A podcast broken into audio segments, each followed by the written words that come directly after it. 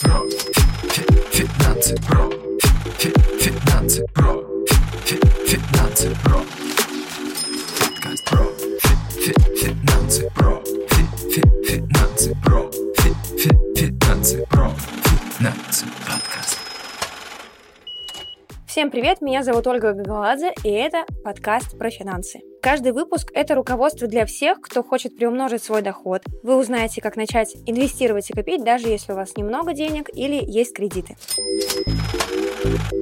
Совсем скоро начнут заканчиваться банковские вклады тех, кто оформлял их недавно под высокие ставки. Кто-то успел зафиксировать себе 20-25%, кто-то оформлял под более мелкие ставки, процентов 15%. Но сейчас эти вклады начнут заканчиваться. Что дальше делать с деньгами? Или другая проблема как сейчас инвестировать и сберегать деньги, если вопрос хранения валюты стал под большой вопрос? В прошлом выпуске мы с вами очень подробно поговорили в долгом подкасте, длинном подкасте про валюту и что с ней делать. Если раньше, когда ставка Центрального банка снижалась, при этом рос курс валюты, то сейчас ставка Центрального банка снижается, и этот механизм роста курса валюты не работает. Почему так происходило? Ну вот смотрите, ставка Центрального банка 4,5%. Банковские депозиты, допустим, в том же самом Сбере еще недавно были 3-2,5% в рублях. И тут же у тебя валюта под ставку ставку, там, допустим, 0,5% немного, но зато она хотя бы в цене растет. И валюта вполне себе была средством сбережений. Сейчас Ставка понижается, да, но валюта не растет. Почему так происходит? Еще раз повторюсь, посмотрите в предыдущем выпуске. И вот у нас с вами проблема, что же делать с рублями. И сегодня я вам дам один из возможных сценариев, который можно использовать для хранения своих рублей, для сбережения. Счет, который можно открыть, пополнять периодически, либо использовать его просто пополнив единожды и храня там деньги. Речь пойдет про индивидуальный инвестиционный счет. Кому-то из инвесторов он уже набил оскомину, а кто-то до сих пор не слышал про этот способ сбережения инвестирования денег. И тот, кто не слышал этот способ, оставайтесь в этом эфире. Я вам постараюсь максимально подробно подробно объяснить, настолько, насколько мне хватит нескольких минут, которые у меня есть для того, чтобы вы послушали это в аудиоподкасте. Вообще у меня есть огромный, большой, целый курс про индивидуальный инвестиционный счет, он стоит дешевле, чем чашка кофе. Он у нас когда-то был бесплатный, но мы заметили, что доходимость студентов до конца курса напрямую зависит от того, платный это или бесплатный продукт. Поэтому чисто символическую цену 299 рублей мы поставили, при этом курс с обратной связью. То есть, если у вас возникнет вопрос по мере прохождения курса, вы можете задать, задать его в специальный наш чат, канал, который каждый день, кроме выходных, ведется нашим экспертом. Эксперт вам помогает. То есть 299 рублей дешевле, чем кофе, но вы сразу же смотрите весь материал полностью под ключ, там даже есть отдельный учебник, и плюс возможно задать вопрос. Это вообще, можно сказать, благотворительность. А сейчас я вам расскажу просто в общих чертах, но, еще раз повторюсь, максимально подробно, насколько у меня получится. Про индивидуальный инвестиционный счет. Во-первых, он бывает двух разных типов. Мы пойдем сначала по первому типу, который у меня. У меня открыт индивидуальный инвестиционный счет именно по этому типу. Он больше подходит для тех людей, которые являются наемными сотрудниками или у которых есть доход, облагаемый по ставке 13%. 13%. Есть такая ставка, налог на доходы физических лиц, там ставка 13%, а если у вас хорошие доходы, то 15%. Для самозанятых, для индивидуальных предпринимателей, которые на упрощенке 6% платят, наверное, этот тип счета будет не так интересен. Им подходит второй тип индивидуального инвестиционного счета. Я про него тоже расскажу чуть попозже, но даже первый тип я вам все равно рекомендую сейчас послушать, чтобы просто понимать, о чем идет речь и как это работает. Когда тебе нужно выбрать одно из двух, то тебе нужно иметь представление, представление не об одном из двух, а лучше иметь представление об обоих этих счетах и уже выбирать. Итак, смотрите, как работает индивидуальный инвестиционный счет. Вы его открываете, и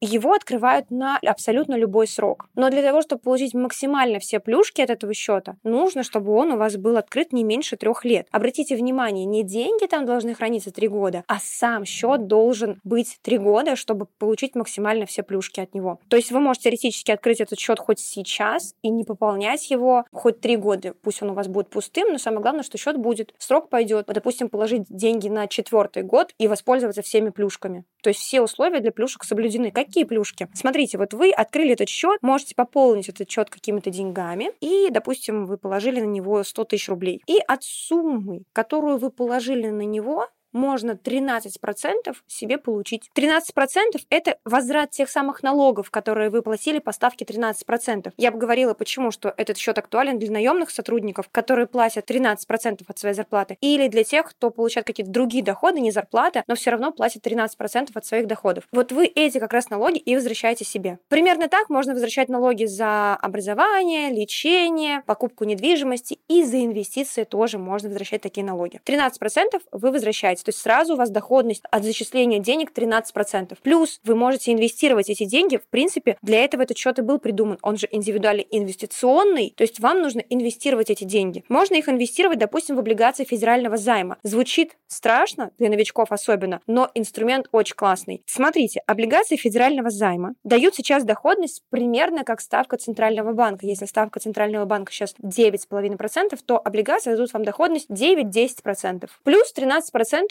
от той суммы, которую вы завели. Итого получается 23% за первый год инвестиций, что значительно интереснее, чем просто положить деньги на вклад под новую ставку. Сейчас новые ставки будут около 7%, а здесь 23%. Интереснее, но нужно разбираться, что такое облигация федерального займа и как работает ИИС. Либо можно купить, допустим, дивидендные акции из топовых дивидендных компаний. Например, «Газпром» планирует платить 17%. Надеюсь, заплатит. МТС платит 13% доходности. И плюс еще 13% налоговый вычет. Уже 26% доходности за первый год инвестиций. Здесь нужно оговориться, что акции – это рискованный инструмент. И инвестировать все деньги в акции нельзя. Можно скомбинировать. Допустим, если вы консервативный инвестор, использовать 10% инвестируя в акции и 90% инвестировать в облигации федерального займа. Как пример, составите такой себе портфель инвестора. Так хорошо звучит, есть ли какие-то подвохи, подводные камни. Дело в том, что если вы инвестируете через индивидуальный инвестиционный счет, напомню еще раз, три года нужно, чтобы было счету. Вы, если только-только откроете его,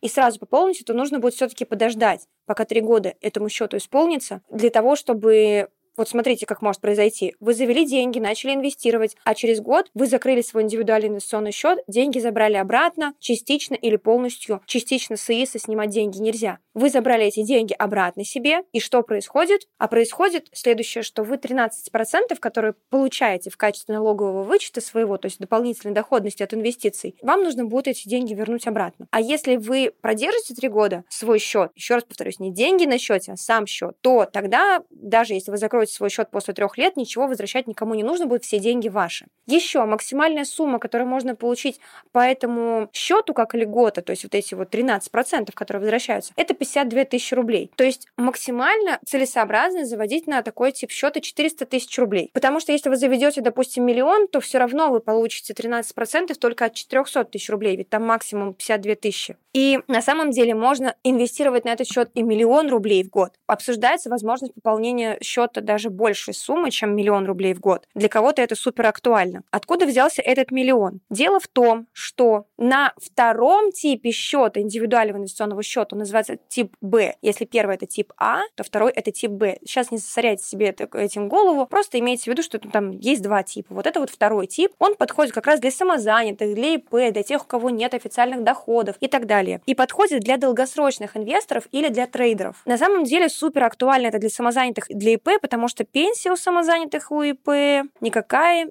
не копит. Там копейки будут, серьезно. Людям, которые на самозанятости или на ИП, нужно больше всех думать о своей пенсии. Государство о вас не позаботится. И вы будете получать очень маленькие деньги на пенсии. Поэтому ваша задача формировать себе пенсионный капитал. И для этого можно использовать индивидуальный инвестиционный счет, инвестируя на нем. Просто во втором типе индивидуального инвестиционного счета вы полностью освобождаетесь от налогов, которые у вас получаются в результате того, что у вас есть какие-то доходы от инвестиций. То есть, например, вы заинвестировали деньги в облигации федерального займа, получили 10% за год, и с этих 10% нужно будет заплатить налог. Налог 13%. А если вы будете инвестировать через индивидуальный инвестиционный счет в облигации федерального займа, то налога не будет. И долгосрочно это имеет даже больший эффект, чем возвращать свои 13%, когда вы заводите деньги на счет. Долгосрочно там может накапать серьезная сумма доходов, что в итоге превысит даже, возможно, там 52 тысячи, которые ты получил бы, если бы получал 13% от суммы, которую заводишь на счет. То есть вы можете инвестировать деньги на этот счет долгосрочно, по чуть-чуть, по чуть-чуть, по чуть-чуть, какие-то инвестиции там покупать и не платить налоги. Если вы понимаете, что это пенсионный капитал, вы самозанятый или ИП, или у вас нет официального дохода, то это дополнительно еще стимул финансовой дисциплины. Если уж вы положили деньги на этот счет, то как минимум три года нужно, чтобы счет существовал, и вы не побежите при первой необходимости, увидев классное платье или новую модель Sony PlayStation, снимать деньги и тратить их. Скорее всего, вы 10 раз подумаете, стоит ли это делать, и это хороший долгосрочный капитал получается. При этом наемным сотрудникам или тем, кто платит 13% налогов, не обязательно открывать себе первый тип счета, можно тоже открыть себе второй тип счета, тоже как пенсионное накопление, например, и долгосрочно использовать этот счет. То есть там лет на 10, допустим, открыть его себе, периодически его пополнять и полностью освобождаться от налогов, которые у вас получаются в результате инвестирования денег. Еще раз повторюсь, долгосрочно это очень интересно. А еще это интересно для трейдеров, которые часто совершают какие-то сделки и получают большие доходы с своих инвестиций. Купил, продал что-то на бирже, заработал, с этого придется налог платить, а на индивидуальном инвестиционном счете налог платить не нужно. Но с индивидуального инвестиционного счета невозможно частично или полностью снять деньги, не закрывая его. То есть придется закрыть счет и только после этого снимать деньги.